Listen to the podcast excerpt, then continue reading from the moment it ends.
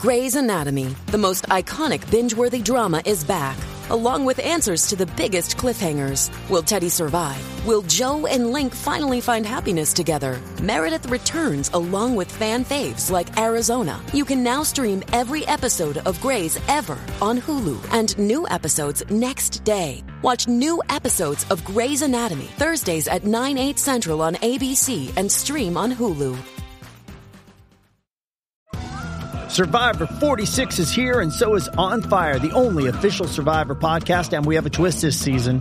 The winner of Survivor 45, Dee Valladares, will be joining us every week. We're going behind the scenes of the biggest moments, the how and the why things happen, and the strategy and analysis you can only get from someone like me, a Survivor winner. Listen to On Fire, the official Survivor podcast, wherever you get your podcast.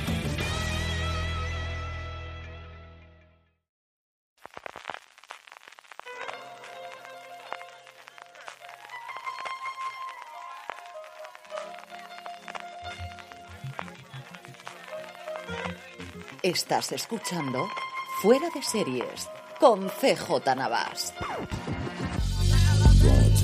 Bienvenidos a Streaming, el programa diario de Fuera de Series en el consumidor CJ Navas tendrán las principales noticias, trailers, estrenos y muchas cosas más del mundo de la televisión. Edición del viernes 26 de enero de 2024 con la garganta algo tocada. Espero que me aguante ahora y sobre todo dentro de unas horas que tengo que grabar fuera de series con Jorge y con Don Carlos y luego ya podré descansar un poquito el fin de semana. Y además hoy es uno de esos días que tenemos un porrón, pero que un porrón de noticias. Vamos ya con ellas, como os digo, mientras me aguante la garganta. Arrancamos como si retrocediésemos unos seis meses en el tiempo hablando de las huelgas en Hollywood, o mejor dicho, de la no huelga que se produjo por parte del sindicato de directores. Y es que, como recordaréis, este fue el único de los tres grandes sindicatos creativos que no se puso en huelga el año pasado. Eso de alguna forma produjo que sus miembros no obtuviesen alguna de las compensaciones adicionales que sí recibieron tanto guionistas como intérpretes.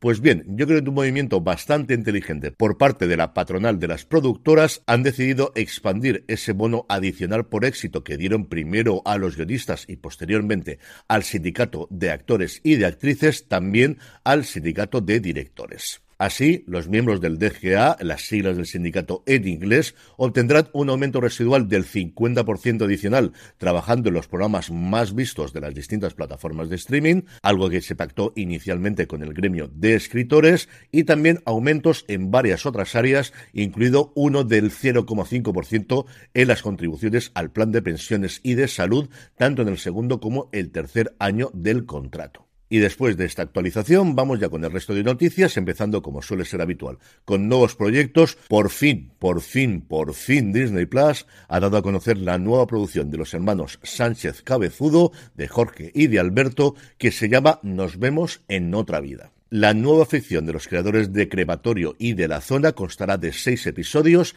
y es la adaptación del libro del periodista Manuel Javois Nos vemos en esta vida o en la otra. El libro se basaba en la entrevista que Gabriel Montoya Vidal, Baby, le concedió para hablar sobre su vinculación con los atentados del 11M en Madrid. En 2004, Baby era un adolescente de 16 años que, junto a Emilio Trasorras, participó en el traslado de los explosivos que se utilizarían en la masacre. Baby fue el primer condenado por los atentados y su testimonio fue clave en el macrojuicio que tuvo lugar en 2007. La serie ha sido rodada en diferentes localizaciones de Asturias y Madrid y está protagonizada por Roberto Gutiérrez en el papel de un baby adolescente, Kim Bávila como baby adulto, Paul López como Emilio Trasorras, Tamara Casellas como la madre de baby y Mourad Oani como el chino.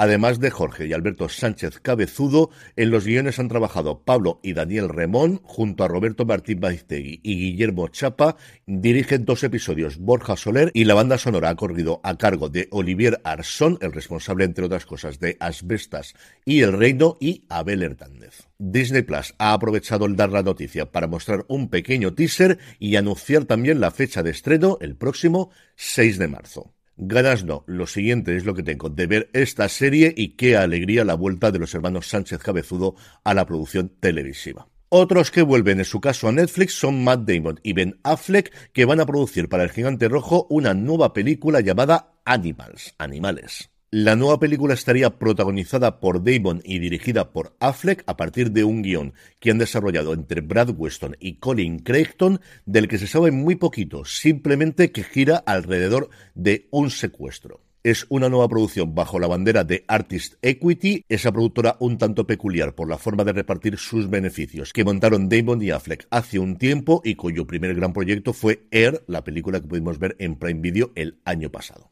Y otro que se mete a productor es Kit Harrington, que estaría desarrollando con su propia productora un thriller televisivo descrito como un western muy británico, esta cosa me encanta, sobre un personaje famoso que descubre que su familia está manejando un negocio de drogas. La serie por ahora se llama Empire of Dirt, Imperio de Suciedad, si queremos una traducción literal. La estaría desarrollando, como os digo, la productora de Harrington Thricker, que ya hizo en su momento Gunpower para la BBC, junto al escritor de Top Boy, Daniel West. El reparto no está confirmado y podría darse el caso de que Harrington ocupase el papel protagonista, como sinceramente yo creo que va a ocurrir. El thriller, a día de hoy sin cadena o plataforma que la emita, sigue a Jake, un gran nombre de la gran ciudad, que regresa de mala gana a su granja familiar en Lake District para la boda de un primo lejano. Jake no ha estado en su casa durante 15 años, pero después de un trágico accidente se convierte en el jefe involuntario de su familia antes de descubrir lo impensable que su padre había estado dirigiendo un tráfico de drogas multimillonario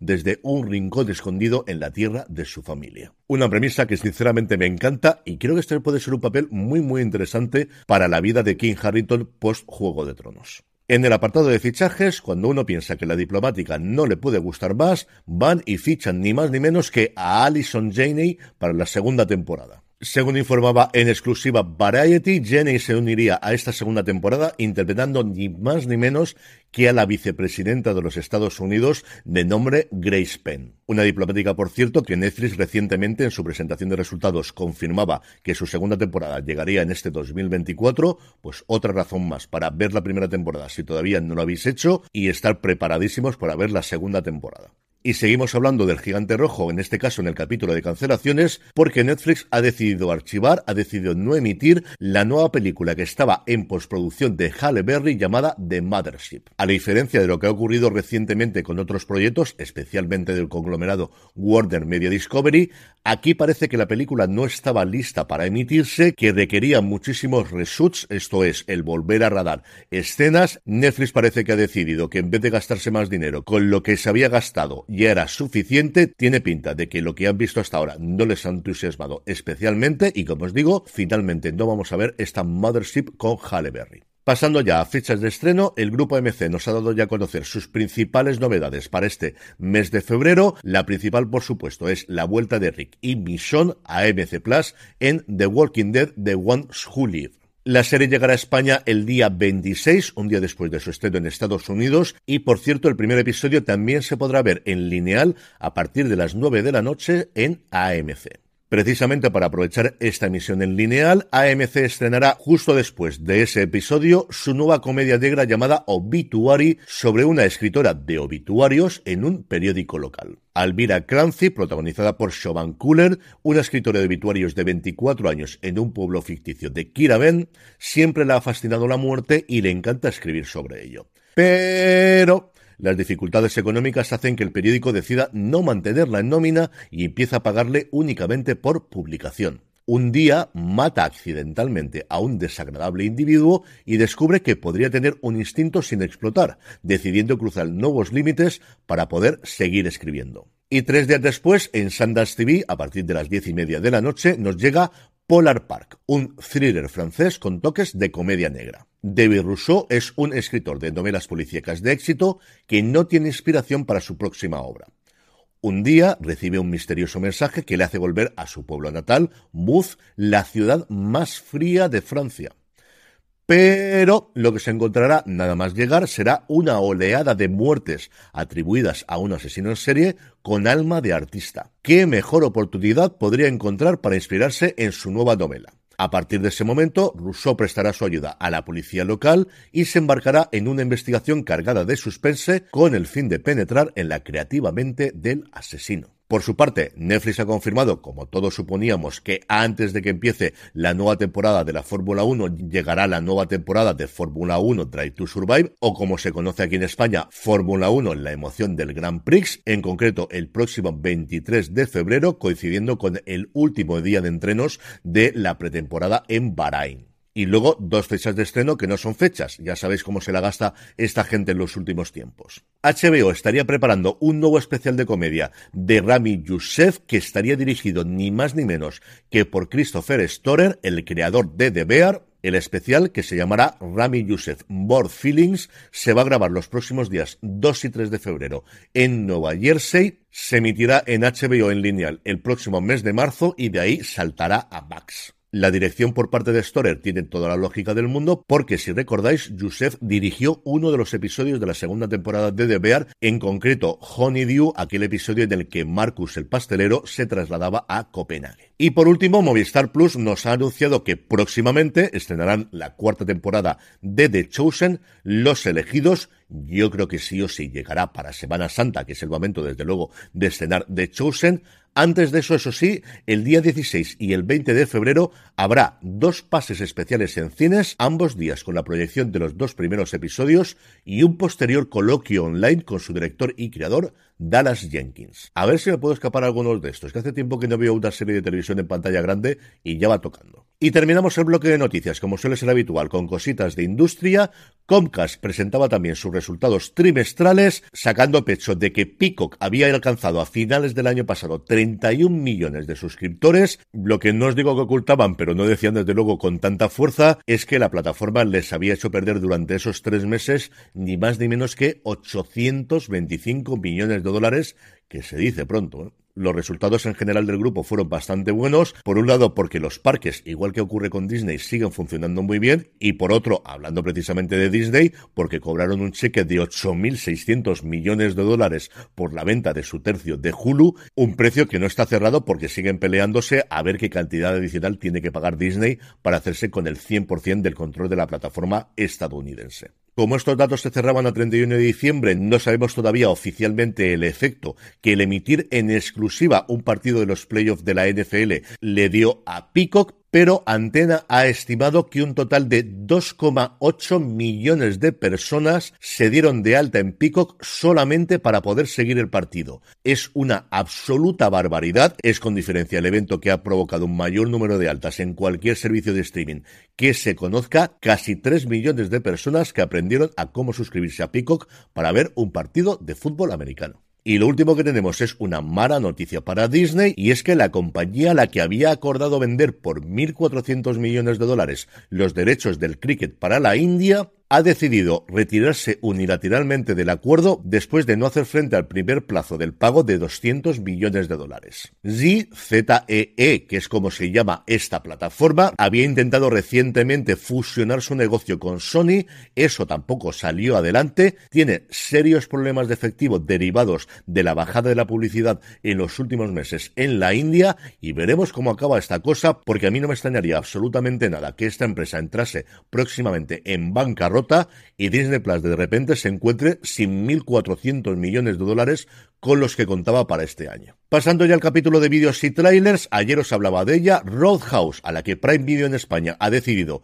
yo creo que con buen criterio, añadirle el título original de la película de Patrick Swayze, de Profesión Duro, al final del título, ya ha mostrado su tráiler donde vemos a Jack Gyllenhaal repartiendo galletas como si no costase, el estreno, como os dije ayer, el próximo 21 de marzo. Por su parte, Sky Showtime ha revelado el tráiler definitivo de la segunda temporada de Halo, que nos llegará aquí a España el 9 de febrero a la plataforma conjunta de DMC Universal y de Paramount Global y como os contaré dentro de nada, hoy nos llega a Apple TV Plus Masters of the Air, Maestros del Aire, la serie con la que de inicio se cierra la trilogía de la Segunda Guerra Mundial de Steven Spielberg y Tom Hanks, tras Hermanos de Sangre o Band of Brothers y tras The Pacific, y la plataforma de la manzana ha decidido poner sus primeros cinco minutitos gratuitamente en YouTube. Vemos una escena de despedida antes de entrar en la contienda y apenas unos segundos de esas absolutamente maravillosas batallas en el aire que nos ofrece la nueva producción de Apple TV Plus.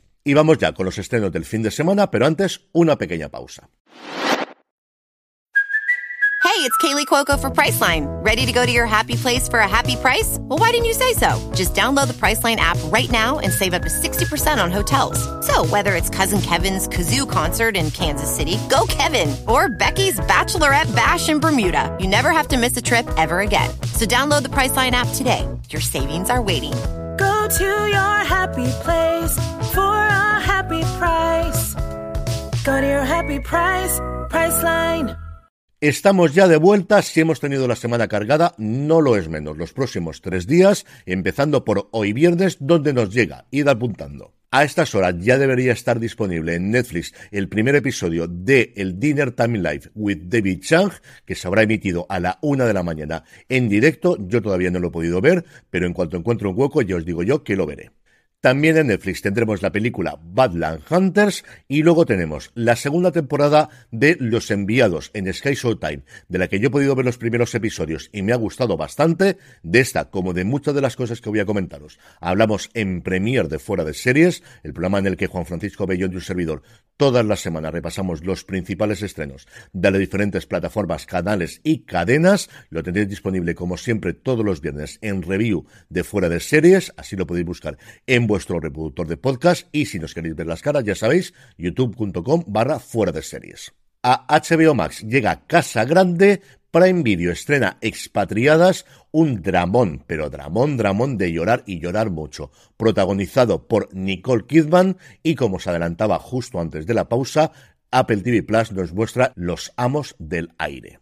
Mañana sábado 27 de enero nos llega Doctor Slump, no, no la confundáis con la serie de animación, es un drama coreano que tiene otro título aquí en España, pero para mí desde luego es Doctor Slump, ¿qué quiero que os diga? Esto es lo que hay. Y a Movistar Plus, una comedia muy divertida australiana, nos llegan sus dos primeros episodios, llamada Colin de Cuentas. Y el domingo 28 de enero, HBO Max estrena la película Vika, el documental El Test y a Tres Playa trae Una vida menos en Canarias, una serie que si os gusta Crimen en el Paraíso os va a gustar bastante. Y como todos los viernes repasamos el top 10 de beta series, la comunidad creada por y para los fans de las series de televisión. Ya sabéis que con beta series podréis estar al día de los últimos estrenos gracias a su calendario con alertas personalizadas y todo esto de forma total y absolutamente gratuita. Regístrate ya en betaseries.com y disfruta de las ventajas de poder formar parte de la comunidad en la página web y en la app. Esta semana el puesto número 10 lo ocupan Los Hermanos Sun, la serie de Netflix,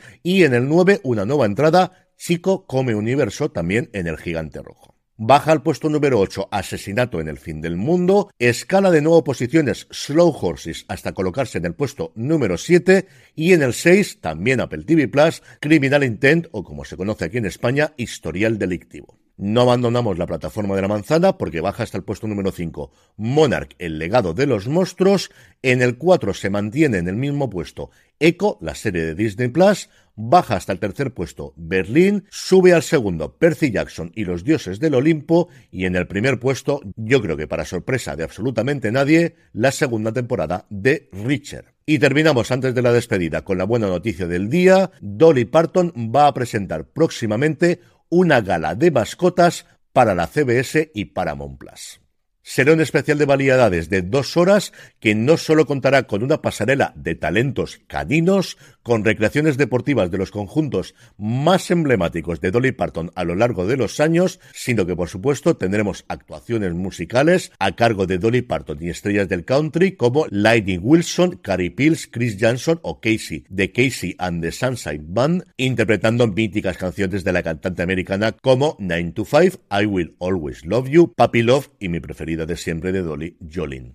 Pero no solo se queda aquí, sino que la copresentadora de la gala va a ser ni más ni menos que Jane Lynch, las corresponsales de pasarela van a ser Rachel Smith y Kelly Osbourne y tendremos apariciones estelares de Ian Armitage, Drew Barrymore, Kristen Bell, Christine Chenoweth, Margaret Shaw, Neil Patrick Harris, Carson Crisley, Jessica Simpson y el presentador estrella de la CBS de fútbol americano Jim Nantz, entre otros. Dolly Parton y perritos. Repito, Dos horas con Dolly Parton, sus amigos y perritos. ¿Qué puede haber mejor para congraciarse uno con el género humano? La gala se emitirá en Estados Unidos en la CBS el próximo día 21 de febrero. De ahí pasará a Paramount Plus. Por favor, que Sky Showtime nos traiga esto. Esto necesitamos verlo aquí en España. Y vamos ya con la despedida de hoy. Antes de eso, recordaros pasaros por fuera de series.com y por nuestra tienda, la tienda fuera de series, fuera de series.com barra tienda, que seguro que tenemos algo que te gusta. Una despedida que hoy corre a cargo de Medo y Tony Soprano. Are you in the mafia? Am I in the what? Whatever you want to call it. Organized crime. That's total crap. Who told you that? Dad, I've lived in the house all my life. I've seen police come with warrants. I've seen you going out at 3 in the morning. So you never seen Doc Cusimano go out at 3 in the morning on a call? Did the Cusimano kids ever find $50,000 in Krugerrands and a 45 automatic while they were hunting for Easter eggs? I'm in the waste management business. Everybody immediately assumes you're mobbed up. It's a stereotype, and it's offensive. And you're the last person I would want to perpetuate it. Fine. There is no mafia.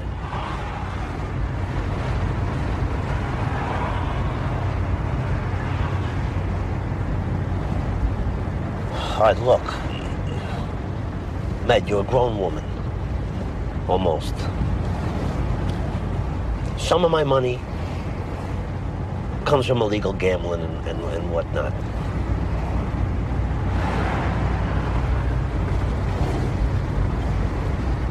How does that make you feel?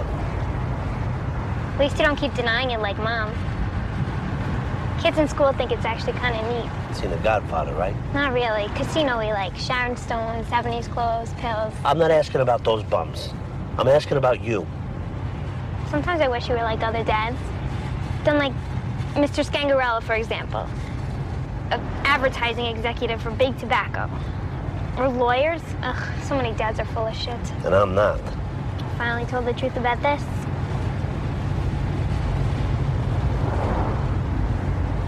Look, man, part of my income comes from legitimate businesses. You know, stock market. I... Look, Dad, please, okay? Don't start mealy